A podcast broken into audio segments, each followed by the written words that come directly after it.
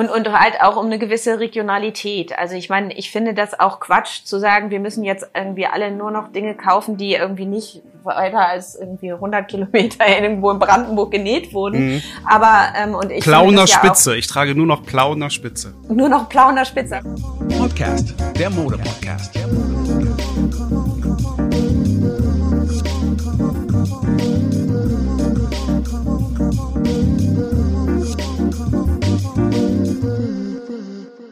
In unserer heutigen Modcast-Folge wollen wir mit Grit Tönissen über die Zukunft der Berliner Modewelt sprechen. Grit Tönissen ist seit vielen Jahren eine der leitenden Stimmen der Berliner Pressewelt und arbeitet als meinungsbildende Redakteurin für den Tagesspiegel. Liebe Grit Tönissen, habe ich das richtig ausgesprochen? Ja, genau. Äh, schön, dass du dir die Zeit genommen hast für dieses äh, mir doch sehr wichtige Thema. Also nicht nur, dass der Modcast mir selbst wichtig ist, aber äh, als Redakteurin beim Tagesspiegel, wobei nicht nur Redakteurin, also deine genaue Position, der genaue Titel. Ist Moderedakteurin tatsächlich, ja. Siehst du. Und von daher äh, können wir ja durchaus auch schon mal über Mode sprechen und natürlich auch der Standort Berlin für den Tagesspiegel sehr wichtig. Von, Absolut. daher, von daher vorab, ähm, ich kann auch mal nicht oft genug betonen, wie ich das bedauere, dass wir den Podcast unter diesen Umständen aufzeichnen müssen. Aber Corona ist immer noch ein Thema, noch immer ist die Normalität nicht da. Und Corona äh, möchte ich auch langsam nicht immer wieder erwähnen. Aber es wird auf jeden Fall ein ganz großes Thema bei dem Gespräch heute sein, weil du, die dich ja mit Mode auskennt und das auch aus der journalistischen Seite heraus, musst natürlich einem gebürtigen Berliner wie mir auch mal ein bisschen genauer erläutern, was ist denn genau da draußen. Bei dem Modcast geht es mir ja auch ganz spezifisch darum, auch so das Thema Mode aus einer anderen Perspektive ähm, äh, zu betrachten. Natürlich sehr nischig, weil es auch für Leute, die sich mit Mode und dem ganzen drumherum halt auskennen. Aber ich möchte natürlich auch andere Menschen inkludieren und vielleicht gerade bei diesem Thema ist es wichtiger denn je. Also Grit, lass uns doch mal vielleicht mal mit dem Basis, mit der Basis ansprechen. Wenn die Leute okay. davon sprechen, dass die Fashion Week weg ist, gibt es wieder Leute, die sagen, nee, ist sie eigentlich nicht. Und von daher müsste man vielleicht erläutern, was genau ist jetzt passiert, wenn der erste Satz entsteht und beziehungsweise wie kann sie denn nicht weg sein? Sollten wir vielleicht damit anfangen, was ist denn jetzt überhaupt die Fashion Week? ja, das ähm, fragen sich ja sehr viele Menschen seit eigentlich 2007, seitdem es die Fashion Week in Berlin gibt und manche sogar noch länger, seit 2003, seitdem zum ersten Mal die Premium und die Bread and Butter, manche erinnern sich an die großen Zeiten dieser ähm, Streetwear-Messe, mhm. stattgefunden hat. Die ich noch aus Köln kenne im Übrigen und auch äh, großer Fan war. Äh, oh, es gibt sogar Menschen, die sie noch aus Köln kennen, ja, Überlebende sozusagen, genau. Und ähm, das, ähm, das ist von Anfang an einfach schwierig zu kommunizieren gewesen. Und ähm, wenn ich das kurz sagen darf, ich habe heute einen Artikel bei uns in unserer Zeitung gelesen, wo das wieder stand, dass die Fashion Week Berlin verlässt. Also das heißt, auch wenn man noch so viel dazu schreibt und es immer wieder erklärt, es ist echt kompliziert. Also, ich fange jetzt tatsächlich mal ganz von vorne an. Ja. Es gab zuerst diese zwei Messen in Berlin und ähm, die haben sich gut entwickelt und alle waren irgendwie ganz froh, dass endlich Mode in Berlin ist und äh, hatten das Gefühl, sie können, wie ja das in vielen Branchen war, auf einer weißen Leinwand was ganz Neues entwerfen, ähm, eine ganz neue Modestadt ähm, erfinden in Berlin. Ähm, alle waren auch sehr, sehr müde irgendwie von Düsseldorf, von den Messehallen dort irgendwie die ähm, riesig waren. Da gab es Bockwurst und ähm, nicht viel mehr. Ähm, da gab es die großen Label, die wir ja auch alle kennen aus den Kaufhäusern. Und in Berlin gab es dann plötzlich ganz andere Mode zu sehen. Aber wie gesagt, zuerst einmal auf den Messen. Äh, dann entwickelte sich nebenher ähm, immer, immer stärker eine, eine Berliner Modeszene. Und aus dieser Berliner Modeszene ähm, gab es dann natürlich auch Bestrebungen, sich zu zeigen während dieser, äh, während der, des, der Zeit, in dem die Messen auch da waren.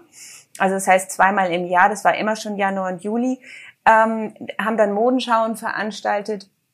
Und im Jahr 2007, wenn mich nicht alles täuscht, gab es dann die erste Fashion Week. Das heißt, ähm, da gab es zum ersten Mal nicht nur die Messen, sondern Modenschauen. Ähm, die wurden organisiert tatsächlich ähm, schon damals von, natürlich wurden die nicht organisiert von Mercedes-Benz, aber sie wurden mhm. bezahlt von Mercedes-Benz. Mhm. Und, ähm, und, und ganz wichtig dabei war damals schon Anita Tillmann, die Chefin der Modemesse, die das damals äh, noch mit einem Partner gemacht hat.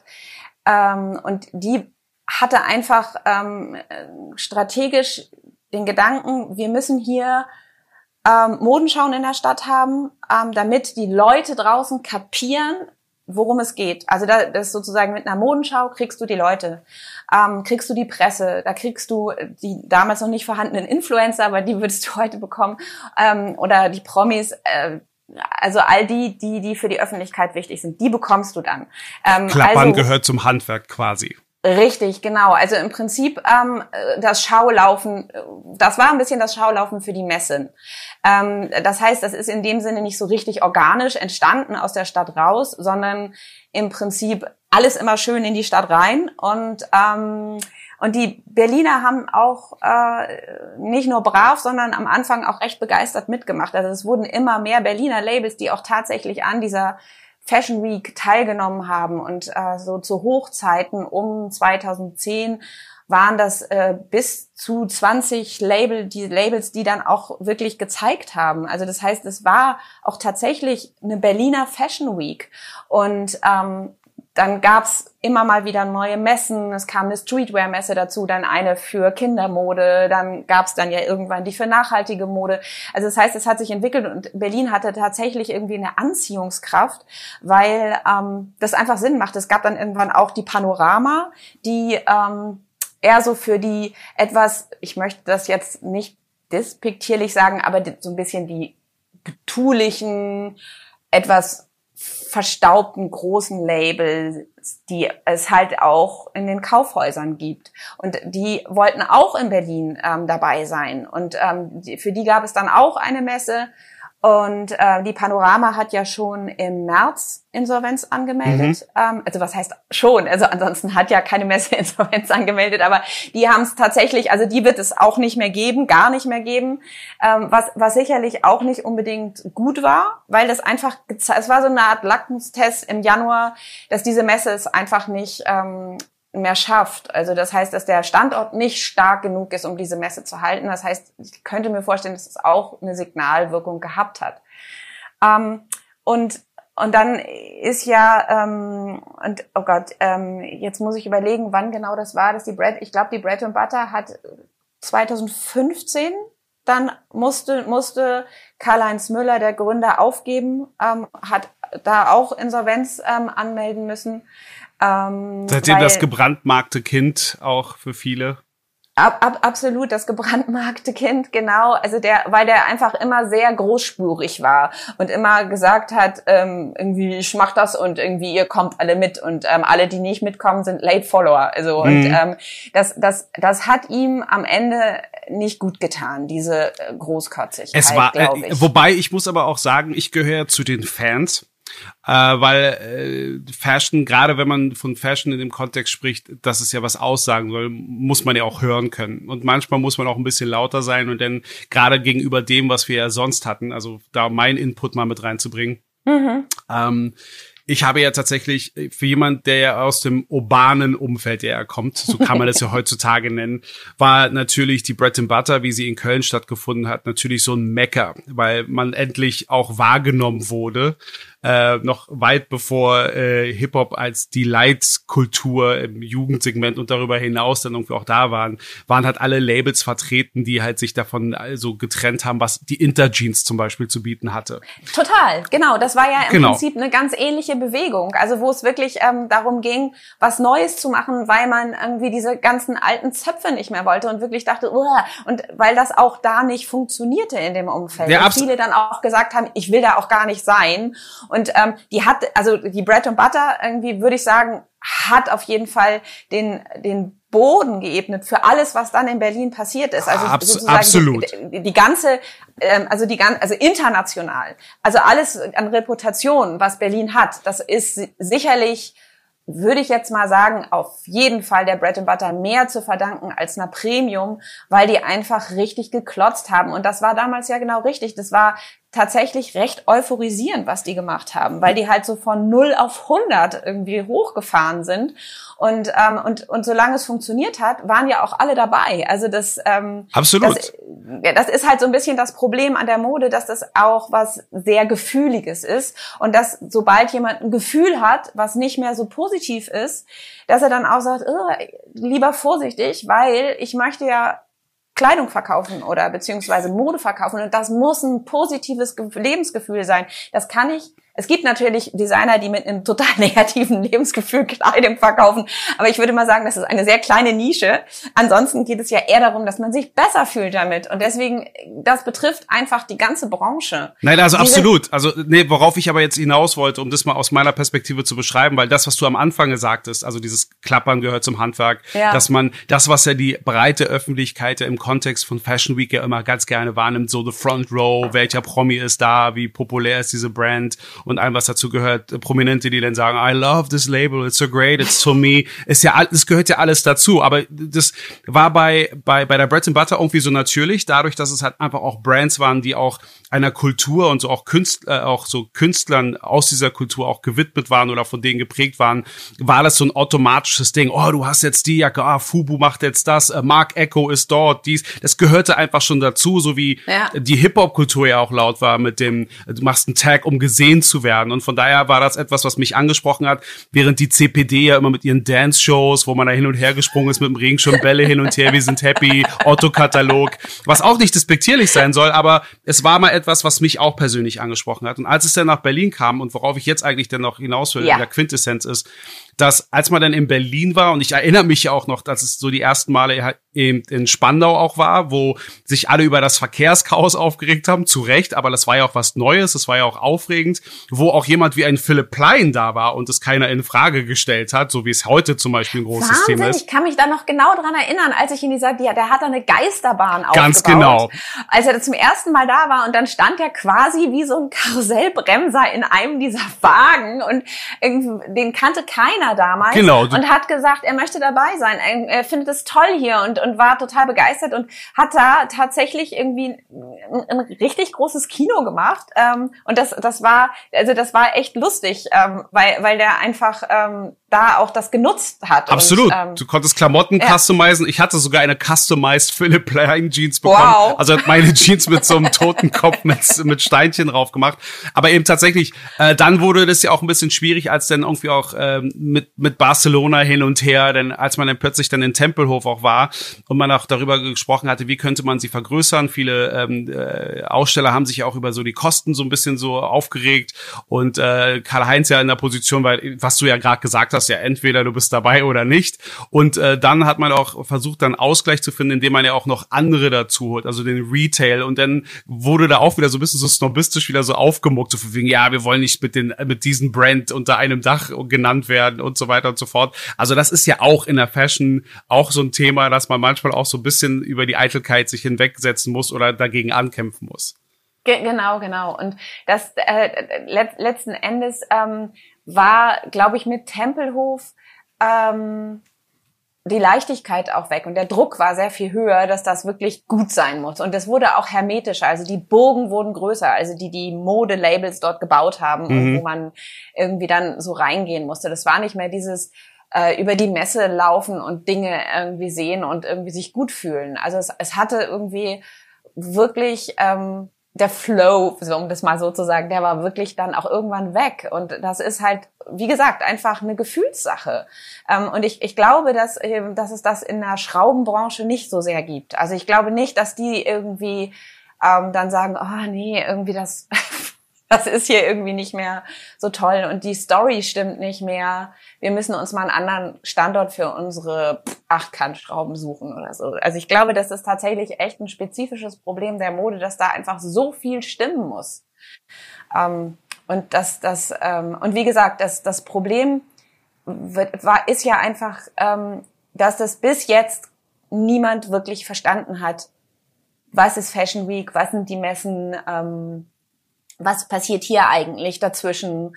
Ähm, und und da, da, kann man sich natürlich jetzt fragen, woran liegt das? Also liegt das daran irgendwie, dass äh, die einzelnen Protagonisten das nicht vernünftig kommuniziert haben? Mhm. Liegt es daran, dass die Leute sich vielleicht draußen einfach nicht genug dafür interessieren? Liegt es am Senat, der das einfach auch überhaupt nicht gepusht hat?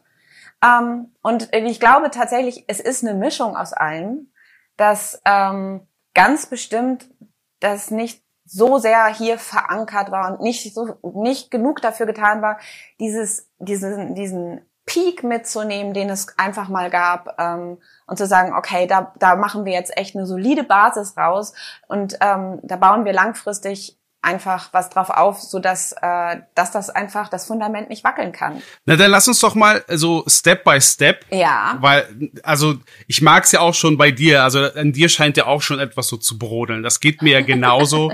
ähm, wir werden auch nicht drum rumkommen, eben äh, auch über aktuelle Probleme in der Welt zu sprechen, weil das ja auch die Mode ja quasi wieder reflektiert. Teilweise bei einigen Menschen eben auch als Vorwand genutzt wird. Ob was daran halt so ja. stimmt oder nicht, das würde ich auch gerne mal so äh, ähm, so besprechen. Ähm, natürlich für mich, wenn ich halt irgendwo sehe, das hat so Sachen, eine Stadt wie Berlin schwächen, bin ich natürlich kein großer Fan von. Deswegen würde ich mit dir auch gerade über diese Steps halt gehen. Aber wo wir gerade beschrieben haben, die Fashion Week, es gibt halt die Mercedes-Benz Fashion Week, die quasi so ein internationales Aushängeschild ist, ähm, die überall stattfindet. Ähm, parallel dazu finden aber auch eben auch diese Messen statt, von der wir auch, von denen wir auch teilweise auch gesprochen haben. Also fangen wir doch mal mit der ersten Grundfrage an. Kann denn überhaupt die Fashion Week äh, in Berlin ohne die Messebetreiber stattfinden? Ist das überhaupt denkbar? Ich würde sagen, ja, also mit einem, also ein, ein verhaltenes Ja, weil ähm, das Bild könnte klarer werden dadurch. Ähm, das ist jetzt tatsächlich ähm, die Frage, inwieweit ähm, die verschiedenen Protagonisten sich tatsächlich zusammensetzen und darüber sprechen, was es jetzt braucht. Ähm, weil natürlich eine Fashion Week, ähm, das heißt Modenschauen, Präsentationen, wie auch immer, ähm, sehr ähm, zum, für die Öffentlichkeit gemacht sind, also für den Endverbraucher. Und ähm, die müssen das jetzt irgendwie verstehen und die müssen das gut finden. Also es geht jetzt gar nicht mehr so sehr um den ähm, um, um den um, um das Geschäft und ähm, glaube ich, sondern ähm, sehr viel mehr darum, ähm, dass man dass man das einfach nochmal das Bild komplett ändert. Und ähm, also würdest du jetzt, also ist deine Antwort tatsächlich ja und dann müssten wir gleich, weil das habe ich mir für später auch schon mal vorbereitet, über diese Wechsel an Ansätzen äh, zu sprechen, ja. weil sie auch so viel auch so getan hat.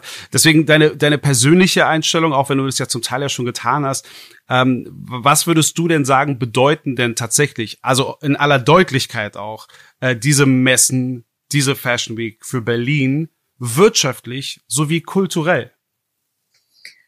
Also ähm, wirtschaftlich sind die Messen sicherlich sehr wichtig für Berlin gewesen und ich glaube auch, dass das unterschätzt wurde vom ähm, vom Senat. Die haben einfach gedacht, die haben wir im Sack, die gehen nicht weg, weil wo sollen die sonst hin? Nach Frankfurt wäre halt keiner drauf gekommen. Mhm. Ähm, und Wobei auch auch schon mal vorweggegriffen, das ja keine so große Überraschung ist, weil es ist ja, es war ja auch in einem gewissen Zeitraum. Also Frankfurt hat ja um die Gunst dieser Messen. Also zum einen hat ja Frankfurt schon immer auch einen Einfluss auf die Messen in Berlin gehabt. Das darf man auch nicht vergessen. Die Messe Frankfurt äh, hat ja ihre Finger schon im Spiel gehabt. Ja. Und diese Gespräche hat es ja vorab auch schon gegeben. Gut, aber, aber trotz alledem irgendwie gibt es halt einfach in, in Frankfurt nicht wirklich ähm, in irgendeiner Weise eine Szene, was ja auch ähm, die der der ähm, Oberbürgermeister und ähm, auch der Wirtschaftsminister irgendwie ganz offen zugeben, mhm. dass es das einfach noch gar nicht in äh, Frankfurt gibt. Also mhm. das heißt, es gibt da tatsächlich gar kein Fundament. Und natürlich gibt es eine starke Messegesellschaft, aber ähm, wenn ich mich recht erinnere, ist das ja der Grund, warum das alles irgendwann in Berlin passiert ist, weil man eben nicht mehr in die Messehallen wollte. Da bin ich ja, voll, da bin ich ja voll bei ja, dir. Aber also, ich wollte genau das wollte ich aber ansprechen, ja. was du ja auch gesagt hast, dass Berlin vielleicht zu sehr dachte, so wo sollen sie denn sonst hingehen? Ja. Aber jetzt nicht überrascht sein können, weil das Bestreben, das war ja schon offiziell bekannt, dass es das gibt, zumindest. Also ist es ja tatsächlich so, dass du auch der Auffassung bist, dass sie es nicht ernst genug genommen haben? Hier auf Berliner Seite? Dieses Bestreben ja, Frankfurts? Ja, absolut. Also haben sie das A nicht ernst genommen und ähm, und ich glaube nicht, dass das so so stark wahrgenommen wurde, also als als äh, tatsächliche ernsthafte Option. Und ähm, ja, äh, ich ich glaube auch, dass ähm, das war von Anfang an so, ähm, dass der Sinn, also dass der die Politik gesagt hat, wir kennen uns in der Branche ja nicht richtig aus, mhm. also lassen wir die mal machen ähm, dann entsteht am meisten, ne? dann ist es am kreativsten. Das war eigentlich so die Ausgangssituation in Berlin. Also ich kann mich daran gut erinnern, dass ich in Diskussionsrunden saß mit Vertretern vom Senat ähm, und Kaviar Gouche und da, da wurde genau das gesagt. Am besten lässt man die in Ruhe dann machen die die schönsten Dinge. So, also das, das, das, das betraf natürlich vor allen Dingen auch Designer, aber ich glaube, das ist so ein bisschen so eine Haltung. Ähm, wir kennen uns damit nicht aus und äh, wir, ne, also wir wollen damit gar nicht so viel zu tun haben. Das, das heißt, das wurde nie so richtig, also okay, Wovereit hat das schon zur Chefsache gemacht, aber seitdem halt nicht mehr wirklich. Mhm. Also das wurde einfach schlicht und ergreifend ein bisschen vernachlässigt, weil sich wahrscheinlich einfach weiter oben niemand wirklich für das Thema interessiert hat oder das Gefühl hatte, ähm, da habe ich keine Kompetenz. Dann nenn ja doch mal die, die Kinder, nenn mal das Kind, die Kinder, die Person, beim Namen, die eigentlich dann doch, äh, weil irgendwo muss es ja eine Verantwortung dafür äh, geben. Nein, nein, na ja, also das ist natürlich ähm, in Berlin einfach der Wirtschaftssenat und da natürlich die Wirtschaftssenatorin Ramona Popp. Genau. Ähm, also die, die da nicht wirklich ähm, hinterher war, also die, die nicht wirklich, wirklich ähm, viel getan hat. Und du hast ja gefragt irgendwie, ob das ein, ähm, ein Schaden für Berlin ist, ähm, dass die weggegangen sind. Und tatsächlich, also wirtschaftlich ist das natürlich schlimm. Also weil ähm, das sind, wenn ich mich, wenn ich das jetzt richtig habe, 240 Millionen Euro im Jahr ähm, die, ähm, die in, in die Kassen von Berlin gespült werden. Aber Einfach jetzt nicht nur, weil T-Shirts verkauft worden sind, nee, Socken, sondern Gastronomie, Taxi, das geht an Handwerker, die die Stände aufbauen, ähm, die Agenturen, alles Mögliche. Also das, was wirklich innerhalb dieser kurzen Zeit hier in Berlin passiert. Und ähm, das, das, das wird ja nicht einfach so ersetzt. Also es kommt ja jetzt nicht die nächste Messe, wo ich irgendwie schon sagte so, huhu, ja, dann hat ja jetzt die Kunstmesse endlich Platz, um hier irgendwie was zu machen. Aber die sind was, ja auch schon weg. Das wollte ich auch sagen, weil Na? das ist ja, also, also das ist ja die, die Frage, die sich mir in der Summe halt irgendwo stellt und wo ich auch wirklich versuche, da sehr un, also so emotionslos vorzugehen, was mir nicht gelingt. Mhm. Was du, also ich meine, ich bin ja kein BWLer, aber wenn du gerade davon sprichst, diese 240 Millionen, ich glaube, ich habe eine Summe gehört von, also in diesen 13 Jahren sprechen wir von einem Umsatz von ungefähr 3,1 Milliarden. Genau. Wenn ich jetzt wenn aber das zusammenrechnet, ja, und das, so, ja. und das heißt ja auch nicht umsonst, von nichts kommt nichts. Also Richtig. man muss ja auch ökonomisch ja auch tatsächlich immer so agieren, dass man auch etwas investieren muss, damit ja. auch was passiert. Und wenn ich das jetzt auch, also ich weiß ja nicht, woher diese Zahlen kommt, aber da steht ja die Zahl 10 Millionen im Raum. 10 ja, Millionen. Die ist vom Senat selbst, die Zahl. Und das also wohlgemerkt in einem Zeitraum von, von 13, von 13 Jahren. Jahren, was ja nicht besonders viel ist. Also wie gesagt, kein BWLer, wenn ich aber diesen Umsatz vor Augen habe und ich kenne ja auch noch andere Bereiche, was halt Kultur angeht in Berlin, das ähm, Medienboard Berlin-Brandenburg oder so, mhm. da habe ich das Gefühl, dass sie tatsächlich bessere Zahlen vorweisen können, aber auch höhere Investitionssummen äh, damit sich führen. Deswegen ohne BWL-Studium wie kann sowas denn den Leuten nicht aufgefallen sein, dass es äh, eine, eine Möglichkeit ist, die Stadt auch am Laufen zu lassen? Eben nicht nur wirtschaftlich, sondern auch kulturell. Das hat, glaube ich, auch was damit zu tun, dass es einfach ähm, so ein ähm, ähm, Kuddelmuddel beim, bei der Begrifflichkeit gab. Also das heißt irgendwie, wie gesagt, diese Messen Fashion Week, dann die kleinen Berliner Designer, dann irgendwie die deutschen Designer, dann kommt noch was Internationales dazu. Und also ich glaube, dass, dass es einfach irgendwie sehr viele verschiedene ähm, Bedürfnisse natürlich auch gab. Mhm. Und der Senat hat sich halt sehr darauf konzentriert, die Berliner Designer zu unterstützen, mm, was ja auch wunderbar ist. Das ähm, heißt mit, mit äh, Modenschauen während der Mercedes-Benz Fashion Week. Die sind mit denen nach Paris gefahren. Die haben auch teilweise Messestände bezahlt. Aber das sind halt alles Sachen, ähm, wo, wo so ein bisschen die Erwartungshaltung war, wir, wir machen so mit der Gießkanne ähm, immer mal ein bisschen so hier 2000, da 5000 Euro. Und dann ähm, möchten wir aber, dass das hier richtig, richtig wächst und dass wir hier irgendwann so richtig große Labels haben, die hier mit mehreren Mitarbeitern ähm, internationale Geschäfte machen. Ähm, und das ist natürlich äh, total schwierig, also weil viele von diesen Labels waren halt ganz am Anfang und die haben dann wirklich mal, wenn es hochkommt, 10.000 Euro bekommen und das ist schon wirklich, wirklich viel gewesen. Mhm. Und davon haben die aber auch einfach mal nur ein paar Rechnungen bezahlt. Und mhm. dann war das Geld ja wieder weg. Da konnte man ja keine Leute für anstellen oder so. Ja, also aber das heißt, es gab ja keine richtig strukturelle Förderung und und ähm, also das heißt irgendwie da ist das Geld halt so verpufft und dann hatte man das Gefühl, das bringt ja gar nichts. Also mhm. Also das Geld, was wir geben, bringt ja gar nichts. Das heißt, man hätte sich wahrscheinlich sehr viel eher und da ist natürlich sind die Messen auch nicht ganz unschuldig ähm, die Veranstalter. Mhm. Dass, dass man, also es geht ja auch nicht darum, weil das wird ja auch immer wieder jetzt gesagt, ja, irgendwie die ähm, Messen oder beziehungsweise vor allen Dingen die Premium, weil die äh, Neonyti ähm, nachhaltige Messe gehört ja zur Messe Frankfurt. Genau, das meinte ich ja ähm, vorhin auch mit dem Einfluss. Genau. Das, das heißt irgendwie, dass die Premium tatsächlich Geld bekommen hat, um nach Frankfurt zu gehen. Und ähm, das hat Anita Tillmann ja auch weit von sich gewiesen. Sie hat gesagt, wir nehmen hier kein Geld an, äh, wir lassen uns nicht in dem Sinne kaufen. Mhm. Ähm, und das glaube ich auch nicht, weil es ist ein wirtschaftliches Unternehmen und das ist ja auch ähm, Unsinn. Also es geht ja auch nicht darum, dass der Senat sagt, so irgendwie, Anita, wie viel Geld brauchst du, damit du hier bleibst? Sondern es geht tatsächlich um eine strukturelle Unterstützung, ähm, dass man halt guckt, okay, wie können wir diesen, ähm, diesen Standort, also während der Fashion Week, einfach unterstützen, noch besser machen. Das heißt irgendwie durch ein Besuchermanagement, also dass man tatsächlich international einlädt, irgendwie, dass man vielleicht auch jemanden hat, der wirklich äh, Kompetenz hat und auch nicht nur Kompetenz, weil natürlich gibt es Kompetenz, also es gibt ein bisschen Kompetenz im Wirtschaftssenat, aber ähm, aber der auch ähm, die Möglichkeiten hat, ähm, was zu was umzusetzen. Also das heißt irgendwie, ähm, der nicht einfach nur sagen kann, ja, ich würde euch ja gerne helfen, aber eigentlich sind mir die Hände gebunden. Ich glaube, du sprichst von Tanja. Äh, also ich spreche von Tanja Mühlhans, die auch einen großartigen Job gemacht hat mhm. über Jahre und sich wahnsinnig einsetzt. Also ich, ich glaube, da ähm, sind sich alle einig, ähm, dass, dass, dass, dass das viel ist. Aber ähm, nochmal zur, halt, aber nochmal zur Klärung ja. für die für die für die die die jetzt gerade zuhören. Ähm, also wer genau ist ja nochmal Tanja? Tanja kenne ich natürlich auch persönlich, habe sie auch auf diversen Veranstaltungen gesehen, hatte auch schon ja. diverse Gespräche mit ihr und habe auch ihr Engagement mitbekommen. Aber soviel ich weiß, sie untersteht ja dann eben äh, der Senatorin Ramona Popp. Genau, und sie, sie ähm, ist halt für, ähm, für den Bereich Modewirtschaft zuständig. Musik macht sie ja auch noch, also ich glaube, sie macht verschiedene Kreativwirtschaften mhm. und ähm, sie, sie ist sozusagen wie so, also so, so äh, sie ist diejenige, die inhaltlich zuarbeitet und natürlich auch irgendwie ähm, dann äh, Dinge anschiebt und auch irgendwie wenn, wenn es was zu bewilligen gibt, diejenige ist, die sagt, hier, ähm, das wäre gut, wenn man dafür Geld ausgibt.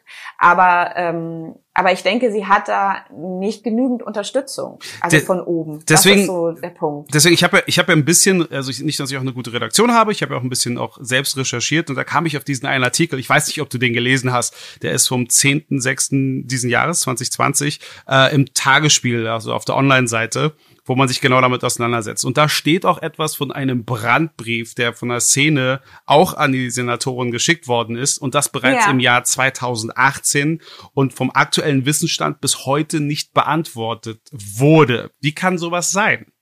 Und was genau stand in diesem Brandbrief? Die Sachen, die du eigentlich schon alle angesprochen hast? Ähm, ja, im Prinzip, also das ist ein, ein Brief gewesen vom Fashion Council oder der wurde vom Fashion Council initiiert ähm, und der war lustigerweise unterschrieben von ähm, Anita Tillmann, ähm, von ähm, von dem ähm, Olaf Schmidt, der sich ähm, der für die Neonit zuständig ist, von Markus Kurz, der ähm, den Berliner Modesalon macht und ähm, Inhaber der Agentur Nowadays ist, der sich wiederum die sich wiederum um die Mercedes-Benz Fashion Week kümmert. Und die haben. Den ich im Übrigen auch noch aus Modelzeiten kenne. Also da weiß ich, dass der von Anfang an schon immer dabei war. Ja, genau. Also der, der ist irgendwie einfach ähm, sehr erfolgreich von der einen auf die andere Seite gewechselt, weil der eben organisiert ja jetzt Modenschauen mhm. und das macht, macht seine Agentur ja wirklich sehr gut. Lange Zeit auch ähm, für Hugo Boss, für die ich auch mal eine Zeit lang auch äh, gearbeitet habe. Und äh, Boss war ja auch immer so ein ganz besonderes Thema und auch absolut. schon so ein Indiz, als sie die Stadt verlassen haben. Ja. Und ähm, genau, und, und die, die haben ähm, zusammen äh, diesen Brief an Ramona Pop geschrieben ähm, und haben gesagt, hier muss was passieren, weil wir sehen, die Besucherzahlen brechen uns weg, also jetzt tatsächlich. Und ähm, wir brauchen Unterstützung, und zwar strukturelle Unterstützung. Das heißt, wir brauchen eine andere Art der Kommunikation, eine gemeinsame. Wir brauchen, ähm, wie gesagt, dieses Besuchermanagement, was es in vielen anderen Modestätten gibt. Also da, da wird es einfach zentral gesteuert, dass man einfach Adressen hat von wichtigen Leuten, dass man die einlädt, dass man die auch hierher holt. Also das heißt irgendwie ähm, Händler und Einkäufer und ähm, natürlich auch Presse, ähm, dass, dass die einfach tatsächlich wissen, was hier passiert. Also die kommen nicht einfach so hierhin. Dafür gibt es zu viele Fashion Weeks auf der Welt. Mhm. Ähm, das heißt, dass man das tatsächlich macht ähm, äh, und, und, und da haben ja dann letzten Endes auch alle was davon. Ähm, und, und dass man, dass man natürlich auch ähm, die ähm, insgesamt, also auch natürlich die, die Förderung von, von Design einfach noch mehr ähm, in den Vordergrund stellt. Und da in dem Brief steht halt auch so, es muss was passieren, sonst, es stand natürlich nicht, da gehen wir alle nach Frankfurt, aber. Das wäre Nötigung. Das wäre Nötigung, habe ich äh, gerade äh, von Anwaltsseite gelernt. Ja, aber, okay, aber es, also es war keine Drohung, sondern tatsächlich eine, eine Bitte um ein Gespräch, dass man sich zusammensetzt. Und das wäre natürlich irgendwie ein guter Zeitpunkt gewesen, um das Ganze auch zu moderieren. Also einfach zu sagen, okay, da sind ja eigentlich alle Protagonisten. Also das waren ja wirklich alle, die hier was gemacht haben. Ähm, da hätte man die mal auch an einen Tisch bekommen und dann hätte man irgendwie sagen können, okay, was braucht ihr? Ähm, was können wir tun? Ähm, und dann hätte man ja immer noch sagen können, nee, tut uns leid, aber da. Ja, aber, aber genau, ich weiß, du wirst die Frage nicht beantworten können, weil du es nicht weißt, aber du kannst ja zumindest vermuten, warum es denn diesbezüglich, laut meines Wissensstands, nicht einmal eine, eine Antwort gab. Ich habe nur aus diesem Artikel vom Tagesspiegel ja, ja nur entnehmen können, also zwei Sachen. Das eine ist, dass äh, anscheinend die Notwendigkeit, sich da äh, zu einem äh, großen Treffen gar nicht gegeben ist, weil es schon diverse kleinere Treffen gab und da wurde schon ausreichend kommuniziert. Das ist das, was ich damit bekommen habe. Äh, und äh, außerdem, dass man ja auch größtenteils gar nicht mal diese Fälle, die in dem Brandbrief drinne waren oder die auch allgemein angesprochen worden sind, dafür verantwortlich gemacht hat. Äh, man hat ja sogar gesagt, nun ja, ähm, es hätte ja auch was mit, deswegen, was ich am Anfang gesagt habe, mit der aktuellen Situation, mit Corona zu tun. Deswegen, genau. das hat der Fashion-Szene sehr zu schaffen gemacht. Und von daher würde man von Senatsseite aus ja durchaus verstehen, wenn man denn da aus wirtschaftlichen Gründen woanders hingehen würde. Also offenbar wird es so dargestellt, naja, es lief eh scheiße. Und äh, wenn man dann woanders mehr Geld bekommt, können wir verstehen. So kommt das bei mir ein bisschen rüber. Ja, also im Prinzip hat, also das, da ähm, hat sich ja Ramona Pop am vergangenen Montag direkt nach der Bekanntgabe ähm, des Umzugs äh, hat sie sich so zitieren lassen. Ähm, und und, und ähm, das ist tatsächlich wirklich zu kurz gesprungen, weil es hat natürlich mit Corona, äh, Corona erstmal gar nichts zu tun, mhm. weil, äh, äh, wie du das ja schon richtig sagtest, die Gespräche haben schon viel länger stattgefunden und also dieses Liebäugeln mit einem anderen Standort. Und, Offiziell und, und, Dezember letzten Jahres, wenn ich das auch richtig Richtig, also da hat, also Anita sagt, seitdem gibt es wirklich Verhandlungen auch mit der Stadt. So, und, ähm, und auch die Verträge sind, die, die sind ja jetzt erst irgendwie vor ein paar Wochen überhaupt so unterschrieben worden, aber ähm, dass, dass es so, so konkret wurde, genau, das war schon weit vor Corona. Und ähm, das, das klingt natürlich erstmal so, dass sie die Schuld einfach von sich weisen will. Und irgendwie da ähm, hat sie halt irgendwie mit Corona jemanden gefunden oder etwas gefunden, irgendwie, wo sie sagen kann, irgendwie, ne, ich bin's nicht gewesen. Ähm, was ja auch irgendwie ganz interessant ist, dass, dass, dass, dass, dass das erste Zitat von Frau Popp war. Ähm, und, und ich finde, ähm, dass und, und, und letzten Endes, wenn sie nicht die Wirtschaftssenatorin von Berlin wäre, wäre das ja im Prinzip auch in Ordnung zu sagen, wenn ein wirtschaftlich denkendes Unternehmen hier nicht mehr die richtigen Voraussetzungen hat, dann geht es halt weg. Das ist eine total richtige Schlussfolgerung. Nur wie gesagt, die Frage ist, wie weit haben Sie da was mit zu tun? Ja, aber, aber, also, aber verstehst du meine Frustration, jetzt mal so zusammengefasst, warum sich das ja bei mir bündelt? Wir haben ja schon darüber gesprochen. Es ist ja nicht nur die Fashion äh, Week oder die Messen, die ja der, der Stadt den Rücken gekehrt haben. Es sind ja auch mittlerweile auch Galerien, die die Stadt verlassen. Ja. Und das, das, und das interessanterweise aus wirtschaftlichen Gründen. Und so interessant interessant. Wir, wir reden auf der einen Seite wirtschaftliche Gründe. Gleichzeitig all das hat auch auch für wirtschaftlichen Umsatz gesorgt. Also auf, auf wirtschaftlicher Ebene, hat die Stadt wesentlich interessanter gemacht, kultureller Seite. Ähm, auch wenn ich glaube, dass es manchmal ein bisschen schwer gefallen ist, auch so den Rest der Bevölkerung dafür zu begeistern und sie auch mit einzubeziehen, damit sie auch ein Gefühl dafür bekommen, was hier tatsächlich passiert. Das kenne ich aus der Mode, äh, aus der Musikindustrie insofern, dass mhm. Köln das damals mit der Popcom noch richtig gemacht hat, dass es da auch das Straßenfest gab, wo die Bevölkerung auch Anteil nehmen konnte an der Musikindustrie selbst, dass sie die Künstler kennenlernen konnten und allem, was dazugehört. Und das war ja auch ein wirtschaftlicher Faktor. Dann kam die Popcom irgendwann nach Berlin und dann war es vorbei, aber das ist eine andere Geschichte. ähm, und dann denke ich mir denn, äh, äh, da, da scheinen wir doch, und jetzt werde ich zum ersten Mal politisch auch beim Modcast, ja. aber da scheinen wir doch irgendwie etwas äh, falsch aufgestellt zu sein politisch. Und ich will jetzt keine Werbung für andere Parteien machen als solches, aber mir fällt auf, die Sachen, die ich als Bürger dieser Stadt mitbekomme, schon sehr grün belastet sind. Ich meine, wir können uns jetzt, ich finde es ja gut, dass wir darüber nachdenken, dass jetzt auch der Radfahrer hier auch mehr Möglichkeiten hat, sich zu entfalten, auch sicher von A nach B zu kommen. Es ist ja auch nachhaltig, weil Nachhaltigkeit ist auch ein großes Thema beim Modcast. Darüber würde ich gerne mhm. natürlich auch noch mit dir reden, gerade im Kontext auch mit der Neonyd. Aber ich finde es dann irgendwie so ein bisschen interessant, wenn es am Bürger vorbeigeht. Und ich habe, und da bin ich tatsächlich eher so ein Wovereit-Fan gewesen, der mir damals im Gespräch auch schon offenbart hat, so Berlin, und das ist kein, nicht kein, nichts Negatives gegen andere deutsche Städte. Aber er hatte schon damals gesagt, Berlin als Hauptstadt darf sich gar nicht vergleichen mit München, Hamburg und Köln. Und das nicht aus einer arroganten Art und Weise, sondern tatsächlich, dass wir im Wettbewerb stehen mit eben diesen London, Paris, Los Angeles, New York, äh, Tokio und allem, was dazugehört. Und das sollte auch der Anspruch sein für eine Hauptstadt der Bundesrepublik Deutschland, die halt wirklich so einen Stellenwert hat. Und das mhm. vermisse ich hier ein bisschen, weil dieser Vergleich, äh, dass wir auch so Rad Fahrbedingungen haben können wie in Kopenhagen, einer Stadt, die gerade mal, also weniger als ein Drittel der Bevölkerung dieser Stadt hat und auch nicht so groß ist, denke ich so, die Dimensionen stimmen da einfach nicht. Und da muss sich doch irgendwo was ändern an dem Umdenken. Also mit all dem, was wir gerade besprochen haben, äh, würde ich ja wenigstens gerne auch mal so ein, versuchen, mal über Lösungsansätze nachzudenken. Was kann man jetzt ändern? Ist das Kind jetzt in den Brunnen gefallen? Mhm, was, mhm. was ist da für Berlin überhaupt noch drinne? Weil schön mhm. und schön, dass dann irgendwie tolle Radfahrwege da bestehen und tolle Luxuswohnungen. aber wenn der Berliner selbst hier noch nicht mal wohnen kann, und da bin ich auch ein bisschen sauer auf unseren Bürgermeister, der das auch so abtut, naja, Berlin ist halt super beliebt und da müssen halt auch die Berliner sich anpassen, dann ist es für mich nicht weitergedacht oder ich fühle mich auch nicht vertreten. Ich bin keiner, der sagt, zugezogene raus aus dieser Stadt. Im Gegenteil. Jeder, der was dazu beizusteuern hat, ist mehr als herzlich willkommen und ich bin da dankbar dafür. Und auch wir Berliner, also wir gebürtigen Berliner, müssen auch mal ein bisschen runterkommen. Es ist zwar schön, in dieser Stadt geboren zu sein, aber das ist auch eine Verantwortung, wo wir auch die Leute begrüßen müssen, um zusammenzuarbeiten. Und dieses ganze Gegeneinander bringt gar nichts. Also noch einmal mhm. die Frage im Allgemeinen was können wir jetzt aus diesem Kuddelmuddel machen? Wo geht es? Ist es jetzt nur die Partei? Ist, sind es die Bürger? Sind es die, die Vertreter? Wo können wir anfangen, um diesen Kahn endlich mal aus dem Dreck zu ziehen? Äh, ja, ich, ich denke, ähm, was die Politik auf jeden Fall tun kann, ist eine noch, also jetzt endlich mal eine moderierende ähm, ähm, Funktion einzunehmen und vor allen Dingen auch mal dieses Thema zur Chefsache zu machen, weil das äh, fehlt mir tatsächlich äh, immer noch, dass, dass man so ein Bekenntnis hat, weil du sagst, du sprachst gerade Wovereit an und da gab es einfach ganz klar irgendwie, das war ganz klar, dass der einfach irgendwie für dieses Thema ähm, sich eingesetzt hat.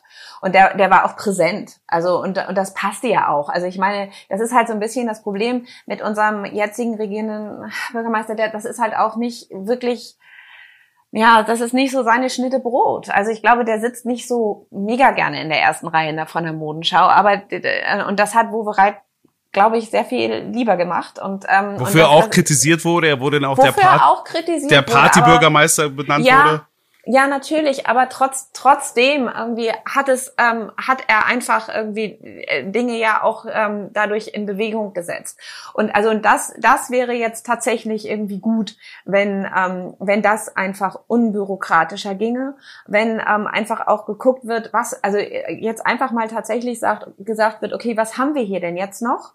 Äh, welche, ähm, welche Protagonisten gibt es und was ich glaube tatsächlich, was, was ähm, passiert ist, dass einige gesagt haben, oh, ähm, wir müssen uns jetzt, glaube ich, mal ähm, zeigen. Wir müssen jetzt zeigen, dass wir noch da sind. Also sprich auch die Designer ähm, die natürlich ähm, jeder für sich genommen nicht viel Strahlkraft hat. Aber wenn man dann irgendwie, weiß ich nicht, wie viele Designer-Labels zusammennimmt, dann ist das natürlich schon so, dass man denkt, wow, hier hat man wirklich was.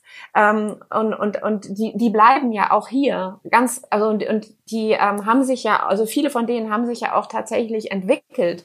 Und da ist es, ähm, und das, das muss man einfach äh, jetzt neu entwickeln mit einem Format, was auch, weil das war ja auch immer äh, so ein Knackpunkt, der Termin. Also es war ja immer Januar und Juli ähm, und das war immer sehr früh für die ähm, für die Damenmode. Ich sage jetzt mal Damenmode, aber für alles, was irgendwie für Frauen war oder ist. Weil wir immer direkter ähm, Konkurrenz mit Paris ja auch standen etwas. Genau, also Paris findet halt irgendwie äh, September, Oktober statt irgendwie und das heißt, da sind die ganzen Sommerferien über die mhm. Kollektionen waren einfach irgendwie oft noch gar nicht fertig. Also je hoch, je hochwertiger das ist und je mehr der Designeranspruch wirklich da ist, desto desto mehr haben dann viele Designer einfach gesagt, das das ist Quatsch. Ich muss meine Kollektion nicht Anfang Juli, Ende Juni zeigen ähm, weil ich kann das, also wenn ich nach Paris gehe, dann, dann lasse ich mir einfach auch bis dahin Zeit. Ähm, das heißt, und da jetzt der ähm, Termin ja jetzt vergeben ist, der ist nämlich jetzt in Frankfurt, ähm, den, den Berlin hatte, ähm, deswegen ähm, muss man sich da auch tatsächlich wirklich ganz, ganz schlaue Gedanken machen, wo jetzt man das am besten platziert. Dann, das hast du ja auch schon ähm, gesagt, ist die Situation einfach nochmal durch Corona eine ganz andere geworden. Ich denke, es gibt ein anderes Bewusstsein in der Mode. Mhm dass es so nicht weitergeht. Also das heißt irgendwie dieser wahnsinnig schnelle Rhythmus. Und davor ja auch schon die, äh, die, die Nachhaltigkeitsdiskussion, die ja auch dazu äh, genau. stattgefunden hat. Und wo wir bei Nachhaltigkeit auch sind, dass es ja nicht nur um Biowolle geht, sondern auch irgendwie um faire Arbeitsbedingungen für alle genau. Beteiligten. Genau. Und, und halt auch um eine gewisse Regionalität. Also ich meine, ich finde das auch Quatsch zu sagen, wir müssen jetzt irgendwie alle nur noch Dinge kaufen, die irgendwie nicht weiter als irgendwie 100 Kilometer irgendwo in Brandenburg genäht wurden. Mhm. Aber ähm, und ich Plauner Spitze. Ja ich trage nur noch Plauner Spitze. Nur noch Plauner Spitze. Ja. Aber Plauen ist doch in, ähm, in Sachsen, wenn mich nicht alles täuscht. Also von daher, ja, aber, das ist schon, das geht schon gar nicht. Aber nicht extra aus Neuseeland eingeflogen. Ge genau. Und das ist halt irgendwie so so ein bisschen die Frage. Also ähm, weil weil ähm, äh, gut, das ist jetzt tatsächlich ein anderes Thema, ja. aber dass, ähm, dass man natürlich auch, auch aufpassen muss, äh, dass man jetzt nicht ähm, zum Beispiel Bangladesch, also als, als Modeindustrie ähm, hinten überfallen lässt. Also dass man das Jahre jahrelang ausgenutzt hat und jetzt irgendwie ähm, einfach die Aufträge storniert und dann. Da bin ich voll ähm, bei dir. Also, also die Verantwortung haben wir dafür. Aber ne? das ist ja dann. Wir haben die Verantwortung und also auch die Konsumenten, die halt irgendwie viele Jahre das gekauft haben und irgendwie da kann man jetzt nicht sagen, Made in Bangladesch, das kaufe ich jetzt nicht mehr, weil das natürlich nicht der richtige Weg ist, sondern im Gegenteil, ähm, dass dass äh, man man das noch mehr hinterfragen muss. Irgendwie was bedeutet das? Wo wurde das genäht? Und irgendwie dann im Zweifelsfall sagt, nee, das kaufe ich jetzt nicht, aber das dann auch tatsächlich begründet und an die Firmen weitergibt, weil die haben auch eine viel größere Sensibilität, was das angeht.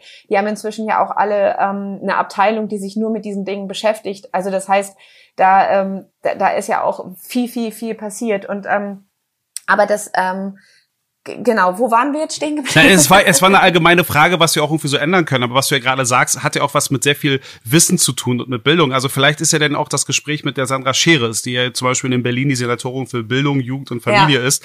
Und äh, mit der könnte man doch darüber reden, wie man genau solche Informationen verbreiten kann, weil es ja auch zur Lebensqualität dazugehört. Eben was du ja gesagt ge hast. Genau, also genau, das, das ist ein total gutes Stichwort, nämlich irgendwie Zusammenarbeit. Also auch, dass man, ähm, dass die, ähm, dass die verschiedenen ähm, Bereiche, also das heißt irgendwie Wirtschaftssenat, also Kultursenat mit Herrn Lederer und dann irgendwie Bildung und so weiter, dass die sich irgendwie auch da zusammentun, weil Mode halt so ein schwieriges Thema ist, um das einfach so ganz klar einzuordnen, mhm. weil das ja auch oft in die äh, in die Richtung Kultur geht oder Kunst, also ähm, und und da da kann man und, und da bis jetzt war es ja so, dass dann auch mal gesagt wurde, nee nee, damit haben wir nichts zu tun, gehen mal zur Wirtschaft und das dann auch sehr stark auf diese Wirtschaftlichkeit irgendwie ähm, reduziert wurde. Und das, das stimmt natürlich bei den Messen absolut ähm, weil das einfach wirtschaftlich denkende Unternehmen sind. Aber bei den ganzen Designern ist das natürlich ein ganz anderer Fall. Ja, aber ich glaube, es ist eine Mischung aus allem. Ich hatte ja auch schon mal ein Gespräch auch mit Marina Hörmannseder zum Beispiel diesbezüglich. Ja. Und was ich auch an Marina äh, sehr bewundere,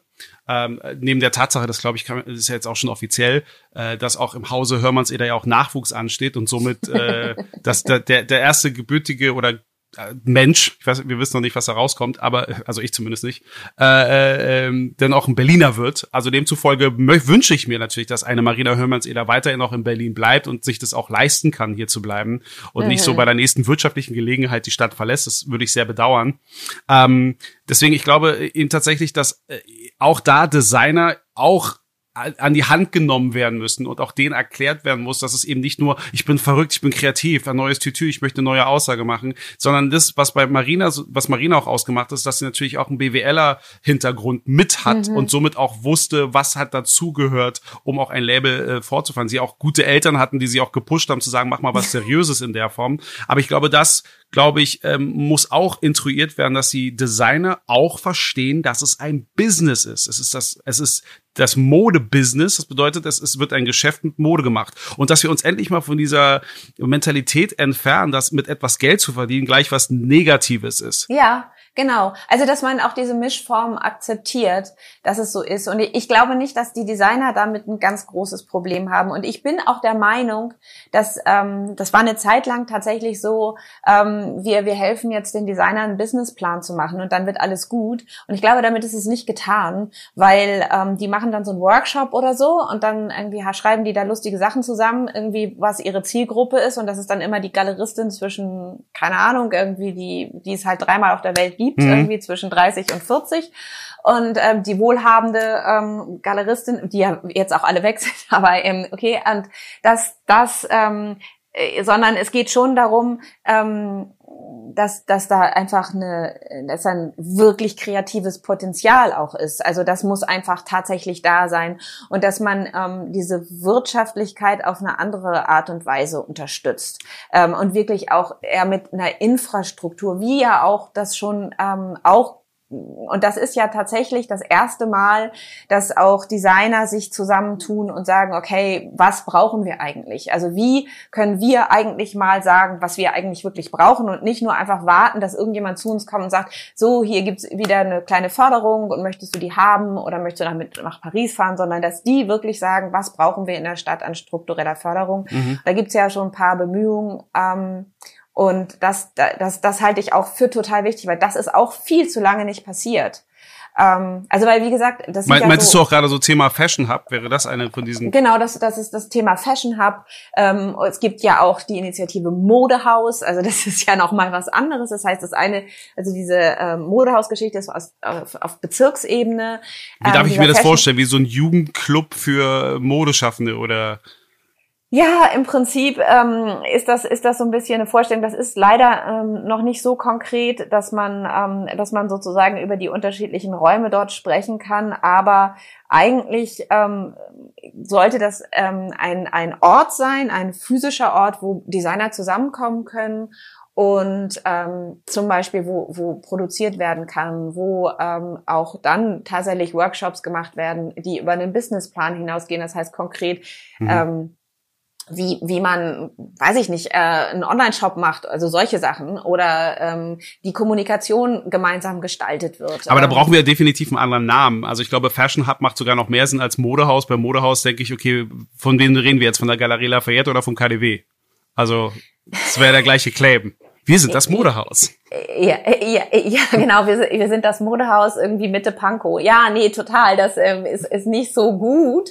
Ähm, es hört sich so, es ist fast so ein bisschen wie VEB Modehaus. Ja. Aber ähm, äh, tatsächlich, aber, aber ich meine, ähm, das, das wird auch wahrscheinlich, also das ist ja nur ein Arbeitstitel ja. und das ist halt einfach da merkt man halt einfach, ähm, dass der, dass der oder dass die Bezirke Mitte und Pankow dahinter stecken, die, ähm, die erstmal, also die, das es kommt von der Wirtschaftsförderung, die einfach ähm, die ganzen kleinst solo selbstständigen Designer-Labels sehen ähm, und sagen, oh Gott, denen müssen wir helfen. Das heißt, es ist auch wieder so ein, ähm, also es hat schon auch ein bisschen was von äh, von Mitleid, würde ich sagen, mhm. weil, weil da, da, da wird dann sowas gesagt wie, ja, viele von denen sind dann auch noch Frauen und, ähm, und dann beuten die sich alle selbst aus und dann noch ihre Familien mit und das kann ja nicht sein. Ähm, und das finde ich auch und das ist halt tatsächlich auch nicht sehr sexy mhm. am Ende des Tages, weil wir wollen ja, niemand von uns will ähm, Kleidung kaufen aus Mitleid. Das heißt, irgendwie da muss halt auch echt ein bisschen was passieren, dass man sich einfach mit einem anderen Standing präsentiert. Ähm, äh, und deswegen ist dieses Modehaus äh, muss halt einfach noch muss noch einen anderen Anstrich bekommen. Du hast vollkommen recht und das fängt mit dem Namen an. Ähm, und, und im Idealfall wird es so sein, dass das nachher dieses Fashion Hub und das Modehaus in eins gehen und dann auch tatsächlich, weil das Problem an Bezirks auf Bezirksebene ist ja, dass es dann auch nicht wieder so richtig für alle ist. Also mhm. das ist dann nur für die Leute, die in Mitte oder Prenzlauer Berg wohnen oder so. Also ich würde Neukölln sind. Ja, darum, ich würde mir viel mehr auch eine Zusammenarbeit auch auch im Kontext von Nachhaltigkeit, Ressourcen auch wirklich halt so zu, äh, zusammenbringen. Also nicht, dass wir jetzt so wieder so auf sozialistischer VEB-Ebene ist, so von wegen jeder kriegt so sowas zugeordnet und kommt damit klar, sondern Ups das, das, Entschuldigung. Achso, sondern dass man es wirklich so dahin schiebt und auch sich austauscht, wo es Sinn macht. Also das ganze Gespräch, ich möchte auch, dass es auch richtig verstanden wird. Das ist jetzt kein Anti-Frankfurt, sondern ich versuche gerade den Standort Berlin als Berliner auch wirklich so zu verstehen, weil ich habe auch nicht nur Familie in Frankfurt, ich habe auch Freunde, die aus der Hotellerie sind und die reiben sich natürlich gerade die Hände. Und das war meine ja, erste klar. Frage. Ihr freut euch, weil ich auch weiß, dass die das auch können. Und äh, es ist ihnen ja auch absolut äh, zu, äh, zu gönnen, dass sie da ihr mhm. Geschäft machen können. Aber natürlich bin ich da immer äh, erpicht drauf zu wissen, warum das denn in einer Stadt wie Berlin nicht möglich ist. Das war's. Und vor allen Dingen auch, wir werden ja auch im Anschluss, der, der nächste Podcast in zwei Wochen, da werden wir auch mit einem Ex-Kollegen oder sogar Angestellten von dir, einen ehemaligen, äh, sprechen, der auch schon Erfahrungen genau, hat. Genau, also ein Mitarbeiter, ein, ein, ein sehr hochgeschätzter Mitarbeiter. Manuel Almeida äh, Vergara ja, genau. da von der Frankfurter Rundschau. Da bin ich auch nochmal gespannt, was das, was diese andere Seite irgendwo auch angeht. Aber ähm, neben diesem Modehaus-Thema, wie gesagt, du sagst es ja gerade selbst, es ist noch in den Anfängen, muss man schauen, wie sich das weiterentwickelt. Ähm, es gibt aber auch noch so die Idee, so das Ganze interdisziplinär äh, zu, zu lösen. Wir haben es gerade schon gesprochen, auch mhm. die Kunstgalerien haben ja nicht unbedingt mhm. mehr so die große Lust, hier unter, unterwegs zu sein. Ähm, ähm, Musik habe ich sie auch schon mal erwähnt, die Popcom gibt's nicht mehr, dem Echo gibt's nicht mehr, wobei der Echo natürlich, äh, da war es nicht Corona, aber der Deutschrap, der dafür verantwortlich war, dass es den hier in der Stadt nicht mehr gab. Äh, wobei da positiver Seite Sony Music aus München wieder zurück nach äh, Berlin kommt. Aber wäre das nicht vielleicht mit dem, was wir gerade gesagt haben, das ist ja alles so ein bisschen so dazu gehört, Klappern gehört zum Handwerk. Meinst du, es würde Sinn machen, das vielleicht so auf einer Stufe zusammenzubringen, dass die sich halt irgendwie gegenseitig befruchten, also die Kunstszene, die Musikszene, die Modeszene oder was die Befürchtung, die ich ja. habe, wäre das nicht vielleicht am Ende noch vielleicht zu viel und würde zu noch mehr Kuddelmuddel fühlen? Genau, da geht es jetzt tatsächlich darum, dass man, ähm, dass man das einfach ähm, schlau macht und dass jeder aus seinem Bereich das Richtige mitbringt. Also ich ähm, halte das für eine gute Idee, weil ähm, man so einfach nochmal klar macht, dass diese, ähm, dass diese Bereiche ineinander übergehen und dass das alles auch ähm, was mit Kultur zu tun hat. Und letzten Endes ähm, kauft man ja auch CDs. Ja, also äh, ja, also ja. Keiner kauft mehr CDs. Okay, Entschuldigung, das war jetzt ein schlechtes Beispiel okay. aus dem 19. Jahrhundert. Ist okay. Es ist schön, dass Aber, wir das darauf hingewiesen haben, dass wir alt sind. genau, ich meine, ähm, Langspielplatten, die kann man ja wieder kaufen, ja. Ne? das ist ja okay. Also, naja, gut, auf, auf jeden Fall das, also, also das heißt, man kauft Musik oder man kauft auch Kunst. Das ist ja auch ein wirklich ernstzunehmender ähm, Markt. Also das ist ja auch Wirtschaft. Aber trotzdem wird es halt anders als Kultur anerkannt. Mhm. Als das, also bei Mode wird es halt tatsächlich, und da, da gibt es natürlich, ähm, das hat damit zu tun, ähm, ganz grundsätzlich, noch mal ganz kurz, dass die ähm, auf den Messen, was da oder was da angeboten wird, ist ganz oft Bekleidung. Das heißt, es ist eigentlich so Gebrauchszeug. Also da sind natürlich auch echt viele T-Shirts, Jeans und Zeug, was jetzt nicht in dem Sinne Mode ist, wo jetzt nicht eine super Kreation dahinter steht ähm, und und die sich eben jede Saison was Neues ausdenken. Da sind halt auch viele Sachen. Also da sind auch fantastische ähm, Her also Hersteller von Daunenjacken zum Beispiel, aber die sehen eigentlich jede Saison oder jeden Winter gleich aus. Mhm. Also das ist ja jetzt nicht, und da kann man sagen, das ist also eigentlich eher Bekleidung. Ähm, und und ähm, das, das ist halt da noch so ein bisschen schwierig, ähm, weil, weil, weil, die, weil die Mode, und also wie wir das jetzt so als Bild haben aus Paris, ja. ist dann einfach tatsächlich nochmal was anderes, wo ein Designer wirklich ähm, was gestaltet und kreativ ist und auch eine Aussage hat und und und sei sei es ähm, ähm, wenn, also das, das kann ja auch durchaus in der Streetwear so sein. Das muss ja jetzt gar nicht Haute Couture sein. Ja, wobei das sich ja so dermaßen vermengt hat. Also Entschuldigung, dass ich da dazwischen rede, weil gerade weil du ja. von Streetwear sprichst. Damals Bread and Butter gab es einfach noch so Mark Echoes und noch Fubus und wie sie auch alle hießen. Ja. Jetzt mittlerweile als gepflegter Deutschrapper unter Balenciaga äh, Sweatshirt und äh, Gucci Gürtel geht da gar nichts mehr. Also auch die Genau, aber das genau, das, das aber das hat sich ja komplett vermengt, ne? Also ja. da, da, da ist halt die da ist das halt hingewandert, aber irgendwie Virgil Abloh sagt ja auch im Prinzip ist Streetwear tot. Also eigentlich ist das ja durch das Thema, Absolut. was er irgendwie super doll gehypt hat und ähm, und und das ist ja auch total schlau von ihm, dass er das sagt. Also wenn er der erste ist, der das sagt und irgendwie sozusagen nicht wartet, dass jemand anders es tut. Ähm, aber das, ähm, genau, aber ich wollte einfach nur sagen, dass das ist halt auch nochmal so ein bisschen die Krux daran, also dass, dass wir da einfach diese unterschiedlichen ähm, Benennungen einfach haben. Und das ist in Deutschland noch viel schwieriger, das zu ähm, erzählen, ähm, dass, dass es da Unterschiede gibt und die Leute ähm, haben einfach weniger eine Affinität. Das, ich weiß, dass das echt ein alter Schuh ist, zu sagen, ja, in Frankreich verstehen die Leute das eher und so mit Mode und so, aber ähm, und haben auch mehr Spaß daran, aber es ist tatsächlich so. In Deutschland äh, geht es tatsächlich viel mehr um Bekleidung. Also viel mehr Leute kaufen Bekleidung. Also praktische Dinge oder Dinge, die ähm, Na, wobei, ich habe das Gefühl, im Ausland kann man auch, also obgleich bei uns, wenn es um Emotionen geht, sprechen wir immer sofort von Propaganda, was es ja in vielen Fällen auch wirklich ist. Äh, in anderen Ländern ist man auch wirklich in der Lage, auch mit Emotionen besser zu arbeiten. Ich habe immer noch ja. eine große Bewunderung, mhm. dass halt Walt Disney, also als Unternehmen, wirklich, also der, das Disney-Unternehmen kann wie kein zweites Unternehmen am besten Emotionen zu Geld machen. Die wissen halt, wie sie die Leute unterhalten mhm. und sie halt abholen.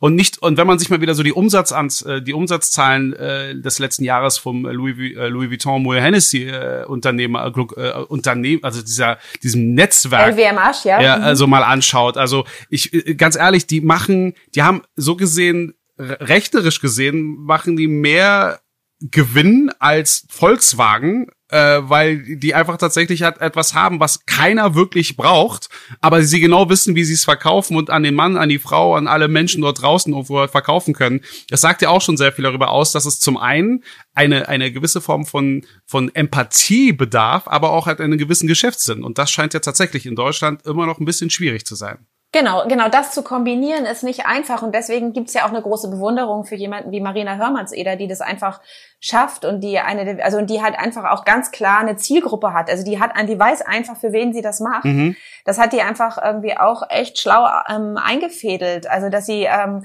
dass sie sozusagen ähm, so ein bisschen irre ist, ähm, also in ihren, in ihren Entwürfen. nein, nein, so hast du schon. Das, ist, das macht sie so liebenswert. Äh, und, und aber tr trotzdem halt irgendwie totale Geschäftsfrau. Ähm, und das, ähm, das, ich meine, das ist ja bei ähm, Herr Lapidage auch so von Lala Berlin. Also die ist auch echt eine, eine Geschäftsfrau. Aber die ähm, meine also ehemalige Redakteurin bei MTV übrigens. Ich gebe immer gerne an, woher ich die Leute von früher kenne. Ich denunziere ah, sehr immer. Gut, sehr gut, sehr gut. Ist auch übrigens auch eine Hessin und die müsste sich auch am meisten freuen, wenn halt einiges in Frankfurt wieder geht. Äh, ja, das ist halt so, so, so ein bisschen die Frage, in, inwieweit sie das irgendwie professionell irgendwie begeistert oder ob sie das trennen kann, das berufliche und private. Ähm, weil, weil zum Beispiel sie ist ja einfach längst nach ähm, Kopen, also die ist einfach längst in Kopenhagen mit ihren äh, mit ihrer mhm. Bekleidung, also nicht mit ihrer Bekleidung, mit ihrer Mode. Bei ihr kann man tatsächlich von Mode sprechen und ähm, auch mit ihren Moden schauen ähm, macht die einfach ja leider auch nichts mehr in in Berlin ähm, und das ähm, das, das ist schon doof. Um, um nochmal irgendwie äh, so den Bogen zu schließen zu dieser ja. äh, Frage, ob, ob das ein zu großes Kuddelmuddel ist. Ich glaube, ähm, ich glaube, es, es muss jetzt tatsächlich ähm, was, was passieren, was äh, mehr nach außen gerichtet ist ähm, und und und ähm, und was was ein Angebot ist für für Leute sich sich Sachen anzugucken. Es muss auf eine eine ähm, Weise nahbarer werden. Ähm, und und und das das das ist glaube ich tatsächlich diese Mischung. Und das muss auf aus einem anderen das muss aus einem, einem anderen Geist kommen als ähm, ein Modefestival von Zalando, wo es tatsächlich nur darum geht, dass Tom Taylor irgendwie Gott hab sie selig und so weiter noch mehr Geld verdienen oder beziehungsweise der Absatz bei Zalando höher, äh, in die Höhe steigt, weil dieses diese Geschichte, das war ja irgendwie diese neue Bread und Butter, die Zalando ja von Karl-Heinz Müller, die hat, mhm. haben das ja gekauft, um das dann irgendwie in der Arena weiterzuführen, war ja im Prinzip ähm, eine, eine extrem langweilige Geschichte. Also weil da, da ist ja gar nichts mehr passiert. Also da die Grundidee fand gar ich keine Mode. Ja, aber die, die Grundidee, Grundidee, fand ich war gut. super. Dass du ja, den Endverbraucher involvierst genau. und dass er da was erleben kann und es am Ende sogar sofort mitnehmen kann. Also das war ich für die etablierten Marken toll. gut. Und, und natürlich gab es da eine Vivian Westwood und so, aber aber irgendwie so ähm, am Ende am Ende war halt ähm, also viel zu wenig Mehrwert da. Mhm. Und es war einfach langweilig, sonst hätten sie es ja auch nicht eingestellt, wenn, wenn das jetzt so wahnsinnig gut funktioniert. Da, da, da hätte. gebe ich dir vollkommen recht. Aber was ich ähm, auch schwierig finde mit diesen ganzen unterschiedlichen äh, Themen, ist ja aber auch, hat die, die Produktionsdauer ist einfach eine andere. Ein Künstler braucht die Zeit, die er braucht, um etwas zu erstellen in der Regel. Mhm. Äh, Musikproduktion, da sind die Mechanismen der, okay. der, der, der, der Vermittlung auch anders. Wobei, jetzt mit Streamingdiensten könnte man irgendwie auch wieder neu darüber nachdenken, wobei ich auch da manchmal so meine Bauchschmerzen habe mit dem, was da gerade künstlerisch passiert. Also äh, das ist dann wieder ganz anderes Thema und eben auch äh, die, die Mode. Ich meine, auch die Pariser Mode hat ja quasi das Sterben der Haute Couture auch äh, ja überlebt, weil die Haute Couture äh, darüber redet ja keiner mehr. Und weil ich vorhin auch von Louis Vuitton, Moe Hennessy ja gesprochen habe, von der Gruppe, ähm, darf man auch nicht vergessen, dass die ja auch verstanden haben, wie man auch Marken aufbaut. Längst ist es ja, also für uns beide ist es ja nichts Ungewöhnliches, dass hat ein, ein, ein Label eben sich das immer so profiliert mit Hallo, hier ist das neue T-Shirt von, aber grundsätzlich da äh, hinter den Kulissen auch noch sehr viel Umsatz einfach der mit so lapidaren Sachen, so wie Unterwäsche oder eben auch Düften gemacht wird. Ja, klar. Das sind ja alles so Faktoren, das weiß ja der Endverbraucher äh, komischerweise immer noch nicht, obwohl es immer so offensichtlich ist. Und ich glaube, äh, da, vielleicht sollte man das auch ein bisschen noch besser kommunizieren. Man kann die Leute nicht verpflichten, sich damit mit Mode auseinanderzusetzen, aber zumindest die, die es dann betrifft, Senat, Künstler und äh, Besucher sollte man auch auf einer Ebene bringen, dass man auch da mehr aufeinander zukommt. Und ich glaube, dass es jetzt aktuell die beste Zeit für alles ist, mhm. um das mal so von abzuschließen. Absolut.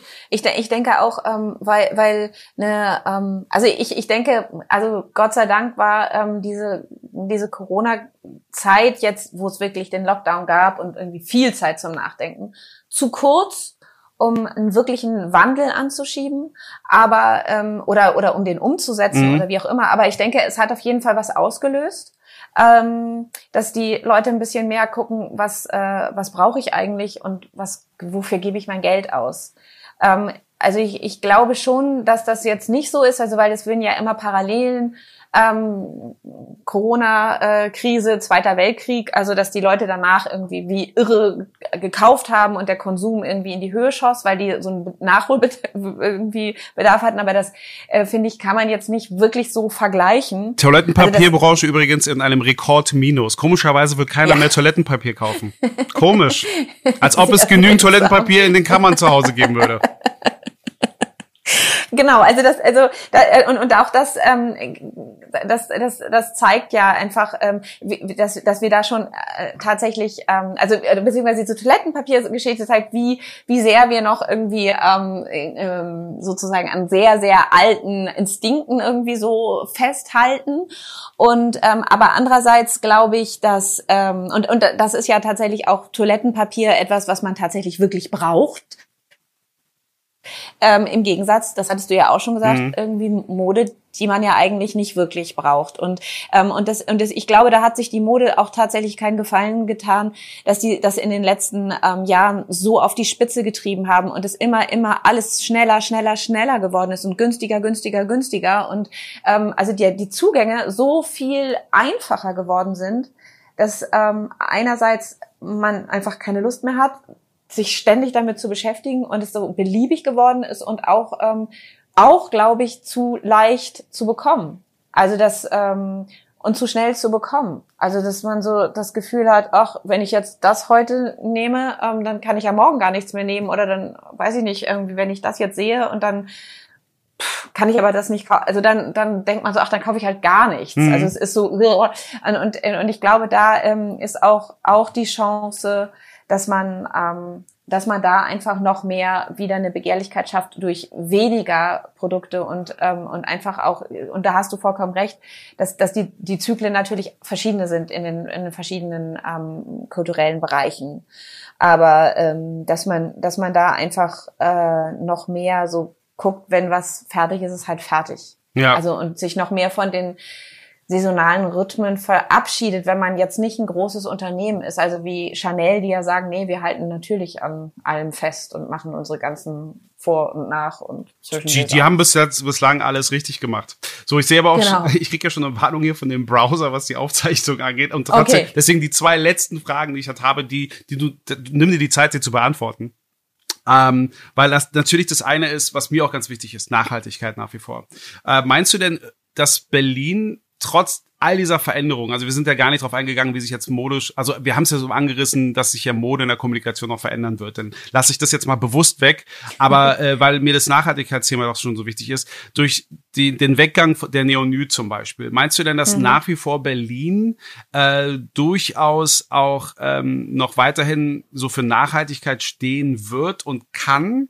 Und äh, das kannst du auch gerne mit der wirklich letzten Frage dann kombinieren. Insofern, was wünschst du dir denn? Als Modejournalistin denn für die Stadt Berlin in seiner Entwicklung? Weil wenn zum Beispiel dieses Kuddelmuddel an äh, interdisziplinären äh, Themen da zusammenkommt, ist ja die Frage, äh, bedarf es dann noch einer Moderedakteurin oder muss nicht vielleicht sogar diese Berufsbezeichnung neu definiert werden? Oh, also ähm, also zum ersten, ich ich, ich denke schon, dass die Neonit sehr wichtig war ähm, für ähm, für die Nachhaltigkeit, also für diese ganze nachhaltige Szene.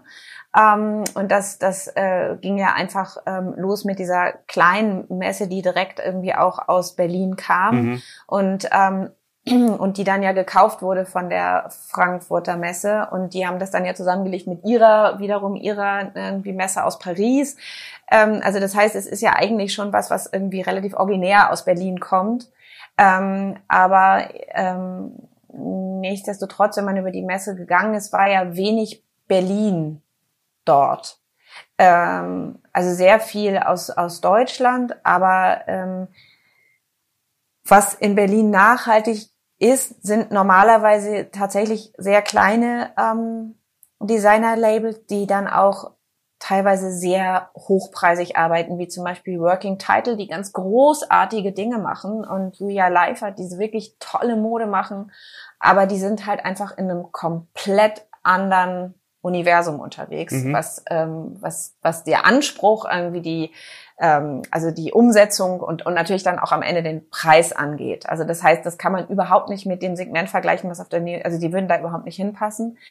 Ähm, von, von daher irgendwie glaube ich, dass das äh, also vor allen Dingen auch insgesamt einfach immer mehr ein Thema ist. Also das, das heißt, ähm, dass immer mehr Labels ähm, die sich gründen, das einfach schon auch in ihrer Gründungsgeschichte mit ähm, mitdenken, die Nachhaltigkeit. Also das einfach, sie sagen, ähm, anders kann ich das gar nicht machen, weil sonst gibt es für mich gar kein Argument, noch ein Modelabel zu gründen, wenn das nicht nachhaltig ist oder irgendeinen besonderen Ansatz hat, der irgendwie, ähm, wo ich, wo ich im Prinzip erklären kann, warum ich das jetzt noch mache. Mhm. Aber auch etwas, was ich gelernt habe, auch bei einem Marcel Ostertag zum Beispiel, dass es bei denen ja schon immer auch, schon immer drinne war, bevor das überhaupt so, so eine gängige äh, Thematik wurde, was ich ja auch sehr begrüße.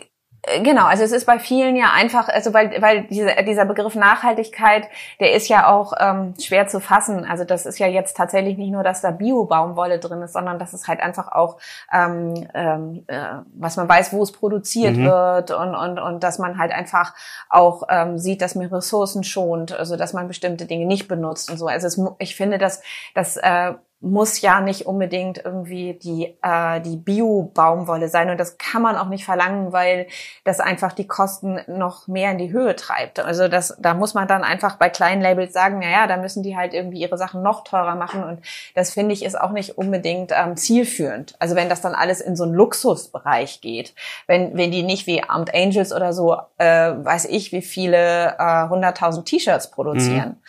Ähm, und und das, das, deswegen ist das, glaube ich, allgemein so. Und da es aber ja natürlich viele kleine Designer-Labels in Berlin gibt und ähm, und es hier auch irgendwie an den Hochschulen ein wichtiges Thema ist, glaube ich, irgendwie wird sich das weiterentwickeln. Ähm, aber es ist halt auch das nicht so ein Thema, wo ich ähm, wo ich sehe, dass das institutionalisiert ist. Also dass das irgendwie, äh, dass es hier jetzt irgendwie das große Nachhaltigkeits, ich, ich übertreibe jetzt mal, das große Nachhaltigkeitsinstitut mit den Experten gibt, die irgendwie ähm, sozusagen ihr Wissen in die ganze Welt irgendwie geben oder wo die Leute hier hinkommen, wenn sie wissen wollen, wie man nachhaltig Mode macht. Mhm. Ähm, also und das ist halt was, äh, wo man sagen könnte, ja, das wäre zum Beispiel auch eine Idee, was man tatsächlich mal machen könnte und wo sich zum Beispiel die ganzen Universitäten doch mal zusammentun könnten, weil wir haben doch so wahnsinnig viel Kompetenz. Ähm, modische äh, an den Hochschulen. Und ähm, ich finde halt irgendwie fast zu viel Kompetenz dafür, was am Ende dabei rumkommt. Ähm, und das wäre doch auch mal schön, wenn man das irgendwie wirklich konzentriert und das einfach auch wieder nach draußen spielt. Ähm, also dass, dass, dass da Leute zusammenkommen, die über Dinge nachdenken. Und, und zwar, das, ich meine, das passiert ja auch in Weißensee schon, wo dann Studenten irgendwie aus Algen Stoffe machen oder Jeans komplett recyceln und äh, dann da neue ähm, Jeans draus äh, ähm, zusammen Ja, aber ich bin, ich bin immer noch so erschrocken darüber, dass die zerschlissene Jeans immer noch so im Trend ist. Das macht mich immer noch wahnsinnig. Ich komme darauf wirklich, ich sag's ganz oft, ich komme darauf bis heute nicht klar. Das ist der richtige Satz dazu. Ich komme darauf nicht klar. Ja, gut, aber das, das ist ja ähm, tatsächlich, das kann ja inzwischen einfach jeder so machen, wie er möchte. Ich weiß, aber es machen ja alle nur noch so.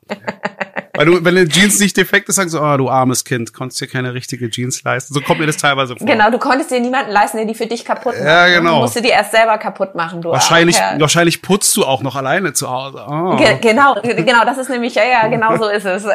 also, ähm, ja, also das, das heißt, und aber das, das, ähm, das endet dann immer in diesem, in diesem Projektstatus. Also das heißt irgendwie, die Algenfrau geht dann nach London, weil es da einen Studiengang, einen Masterstudiengang gibt, die sich mit Technologie, ähm, moderner Technologie, wie man nachhaltig Stoffe neu entwickelt und so. Und die haben da super Know-how, die haben die technischen Voraussetzungen und, und die Frau wird wahrscheinlich nicht nach Berlin zurückkommen. Das heißt irgendwie, da fehlt es halt an, an diesem nächsten Schritt. Und das ist ja insgesamt, das kann man eigentlich ganz schön irgendwie zusammenfassen, weil das fehlt ja überall. Also in jedem Bereich der Mode fehlt es am nächsten Schritt, an dem, wo es wirklich professionell wird, mhm. wo man wirklich sagen kann, geil, irgendwie, das das ist jetzt das Produkt, das da rumkommt. Also, also dass da einfach zu zu wenig ähm, wirklich wirklich das verzahnt wird. Und das ist ja auch was, also weil ähm, dieses Technik, also und ähm, oder ähm, Technologie plus irgendwie Nachhaltigkeit. Das könnte man einfach in Berlin natürlich noch mehr verzahnen und das, das wäre halt auch gut, weil Anita Tillmann hat es ja auch gesagt am Montag bei der Pressekonferenz in Frankfurt, dass das jetzt irgendwie äh, die großen Schlagworte für Frankfurt werden. Nachhaltigkeit und Technologie. Wo ich gedacht habe, hups, äh, ich dachte, das wären die Schlagwörter für Berlin. Interessant. Also die hat halt einfach alles mal so mitgenommen und hat keinen gefragt. Also sie hat das Wort Fashion Week mitgenommen, diese Schlagwörter und, ähm, und, und das war total schlau von ihr, dass sie das so gemacht hat. Also wirklich, muss man sagen, Respekt, weil alle sind erstmal reflexartig drauf reingefallen. Und, ähm, und das, das denke ich, ähm, genau, das wird, das, da, da bin ich dann eigentlich auch schon bei meinen Wünschen. Also dass, äh, dass ich mir das wünschen würde, dass ähm, diese vielen kleinen Dinge sichtbarer gemacht werden und zusammengefasst werden. Und das kann ja auch in einem Fashion Hub passieren. Also diese, diese Kompetenz, die einfach über so ein Werkeln am Zuschneidetisch hinausgeht, mhm. ähm, wo man wirklich was, was, was entwickelt, ähm, was, was Neues und wo man auch tatsächlich mal aufhört zu sagen, ja, irgendwie sind wir jetzt so wie London oder so weiter und so fort. Ähm, und, und das einfach mal macht, weil, weil, ähm, also das, und, und, und auch einfach mal Dinge behauptet. Ähm, also wir brauchen schon ein bisschen mehr wie der Karl-Heinz Müller, glaube ich, so vom, so, was, was so rausgeht. Trifft weil, man weil, immer noch regelmäßig am Hackischen Markt im Übrigen. Ja, ich meine ja auch nicht unbedingt Karl-Heinz Müller als Person, sondern eher so irgendwie, ja genau, also, also genau, also das, wenn der Lust hat, aber das ist ja auch nicht so einfach. Ja. Aber, aber man könnte, also auf jeden Fall ist die Paris, in Paris zum Beispiel, die sagen ja, pff, wir werden jetzt auch mal die nachhaltigste Fashion Week der Welt oder irgendwie. Das, das sagen die halt einfach. Ja, das sagen sie ja nicht nur da, das sagt ja sogar der, der Präsident Macron, der auch jetzt Air France genau. also jetzt äh, zur nachhaltigsten Airline der Welt machen will. Genau, also, und das also sind halt einfach erstmal Behauptungen und da passiert halt auch gar nicht so viel, aber dann sagen alle, oh la la. Und, und das ähm, könnte man ja in Deutschland auch, also beziehungsweise in Berlin auch machen. Ja, aber und, da ist äh, unsere Kanzlerin, da muss man aber auch teilweise sagen, äh, also auch da steht sie in der Kritik, äh, so sich manchmal so zurückzuhalten aber manchmal, wie wir in anderen Bereichen sehen, ist es auch gar nicht mal so schlecht. Nein, natürlich. Ich will ja auch nicht, ja, dass sie sagt, die Lufthansa wird jetzt die nachhaltigste Airline. Aber wieso? Also wenn sie andere Probleme. Wenn sie es würde, wenn, wenn, wenn die Lufthansa die nachhaltigste äh, Airline der Welt werden würde, würde ich das sehr begrüßen und würde das sehr feiern. Ja, ja, also ich meine, jetzt, wo du sagst, natürlich hast du vollkommen recht, dass man sagt, okay, das ist an, das, das ist ja auch eigentlich irgendwie sozusagen, dass man sagt, okay, wenn, wenn schon, dann, dann machen das wir das richtig, ja, aber ne? das erwarte ich das. Also da, das, das ist immer so ein bisschen so gefährlich, wenn man auf, auf so einer nationalen Ebene darüber spricht. Aber wenn wir doch mal ganz ehrlich sind, ich glaube, das, was am meisten enttäuscht hat im Kontext, ist halt, dass die deutsche Automobilindustrie sich immer hingestellt hat, wir machen die besten Autos der Welt und am Ende haben sie nur gelogen. Und ich glaube, das ist das, was man auch persönlich, wenn man auch irgendwie so sich als Bürger des Landes auch so gefühlt hat, so wir sind aus dem Land, wo es die besten Autos gibt mhm. und dabei sind es auch nur Lügner gewesen. Und deswegen, äh, ich glaube, keiner kann sich denn hinstellen und nicht äh, sagen würde, ich würde es mir wünschen, dass wir wirklich versuchen, die Besten zu sein. Nicht um halt wieder über alles zu, äh, zu, zu singen, aber das sollte, da sind wir wieder bei dem, wo wir am Anfang waren, wo wir auch meinten, Karl-Heinz war sehr laut. Ich begrüße das, wenn Leute auch wirklich halt performen, aber um die ganze Show nach vorne zu bringen. Nicht um zu sagen, dass wir besser sind als die anderen, sondern halt irgendwie schon auch genau. eine Motivation haben. Das genau. vermisse ich halt. Und, und, und, und jetzt bist du. Und, und, und ja. tatsächlich auch um, ja, genau. Und, und einfach zu sagen, hey, guck mal, äh, und, ähm, und, und dann auch ähm, ja so einen Fokus zu haben, also ähm, und, und der, der halt einfach im Moment fehlt. Und, ähm, und ich, ich hoffe, dass der einfach ein bisschen in Zukunft in Berlin mehr auf dem ähm, auf dem Design liegt und mehr auf der. Ich habe ja äh, ehrlich gesagt, also um dann zu deiner Frage zu kommen, ob man Hast du gefragt, ob man Moderedakteurinnen noch braucht oder? Naja, ob, nee, ob, ob, du nicht denn einen neuen Titel brauchst, wenn du ja denn alles gesammelt auch, also auch dich um Kunst und Musik kümmerst, dann bist du ja nicht mehr die Musikredakteurin, dann brauchst du ja nicht mehr so den Kunst, dann muss es ja einen neuen Begriff geben. Ah, okay. So wie der Hausmeister ja nicht mehr Hausmeister, sondern Facility Manager geworden ist. Mhm. Ähm, ja, da müsste ich nochmal über einen neuen Titel nachdenken. Aber ähm, ich meine, das ist ja sowieso, wenn ich Moderedakteurin, als ich angefangen habe, ähm, war im Prinzip jemand, der Kleidung zusammengesucht hat, um damit Modestrecken zu bestücken. Also mhm. es gab eigentlich so gut wie gar keine Moderedakteurin die, oder Moderedakteure, die geschrieben haben. Das war einfach komplett äh, in Deutschland eigentlich unmöglich. Das war halt so ein bisschen vermischtes. Die haben das halt so mitgemacht. Und ähm, der Tagesspiegel hatte das immer schon. Die hatten immer schon eine Modeseite seit 1900 47, also großartig. Ähm, das ist auch die, deswegen ist meine Wahl auch auf diese Zeitung gefallen, weil ich gesagt habe, da muss ich hin, wenn die äh, sozusagen so so so weit schon, so lange das schon ähm, machen. Aber ähm, aber ja, ich ich glaube schon, dass ähm, ich noch ein bisschen was zu tun habe, um weiterhin das zu erklären und und zu ähm, und einzuordnen. Und ich merke auch, dass ähm, viele Leute da draußen sich auch freuen, wenn man sagt, ey, das ist gut und zwar aus dem und dem Grund und äh, guckt euch das mal genauer an. Ähm, und und einfach da so ein bisschen so eine Vorauswahl trifft. Ähm, und so ein bisschen auch oder auch sagt, äh, nee, das ist jetzt gar nicht gut, weil. Und ich glaube, dass das äh, braucht es tatsächlich noch ähm, und zwar auch eben nicht aus dem Grunde, weil ich dafür was bekomme. Oh, du bist wieder weg, oder? Nein, ich höre, oh, ich höre zu. Ich, ich kann auch ruhig sein. Ich kann auch zuhören. genau. Entschuldigung. Genau, genau. Also das, das heißt, ähm, das heißt, dass, dass da tatsächlich ähm, noch noch noch Arbeit irgendwie vor mir liegt, ähm, wobei ich tatsächlich mit dir einer absolut einer Meinung bin, dass das weiter gefasst werden muss und dass es gut ist. Ähm, und das versuche ich ja auch, ähm, einfach immer über diesen, über diesen kleinen Bereich hinaus zu gucken und äh, zu sehen, okay, womit kann man das verbinden und was hat es eigentlich damit zu tun? Ähm, ob das nur Musik ist oder mit Kunst oder ähm, mit anderen irgendwie Bereichen im Design und, und was ist eigentlich die Aufgabe von Designern, ähm, die sich ja einfach auch, glaube ich, nochmal wirklich verändern wird und auch wichtiger werden wird. Also ich glaube, es wird wichtiger, wie wir unsere Umwelt gestalten und ähm, weil wir einfach irgendwie verpflichtet sind, nicht mehr so viel Müll in die Welt zu bringen, ist der Job des Designers, Dinge zu kreieren, die ähm, tatsächlich für uns gemacht sind, damit wir einfach nicht mehr so viel Zeug um uns um uns äh, rum aufhäufen, was wir eigentlich gar nicht brauchen. und was wir gerne haben und, und, was wir auch gerne anfassen und, und was wir auch lange gerne anfassen. Und ich glaube, dass das zu sehr unterschätzt wurde, dass der Designer jemand ist, der Dinge hübsch macht. Mhm. Und dass es auch in Berlin die Aufgabe ganz oft von, von Mode war, etwas hübsch zu machen. Und das ähm, ist aber auch viel zu kurz gegriffen. Und das wäre gut, wenn sich das auch ändern würde. Also und da, dafür, und dafür braucht es auch ähm, so ein kleines bisschen noch so eine, ich möchte sagen, pädagogische Betreuung der Menschen da draußen, denen man das erklärt. Weil, weil das sieht man ja auch an, an Kommentaren, wo es einfach immer noch darum geht, ah, Fashion Week ist weg, ah, super, dann sind die Mager Models auch endlich weg und wer braucht mhm. den Scheiß überhaupt? Ähm, mit dem ganzen, mit den ganzen irgendwie C-Promis und so, das ist doch alles Unsinn. Aber irgendwie, pff, die bleiben ja nun gerade da. Also zum Beispiel. Und, ähm, und, und also das wird ja alles auch äh, immer dann irgendwie so, so komisch äh, darauf reduziert.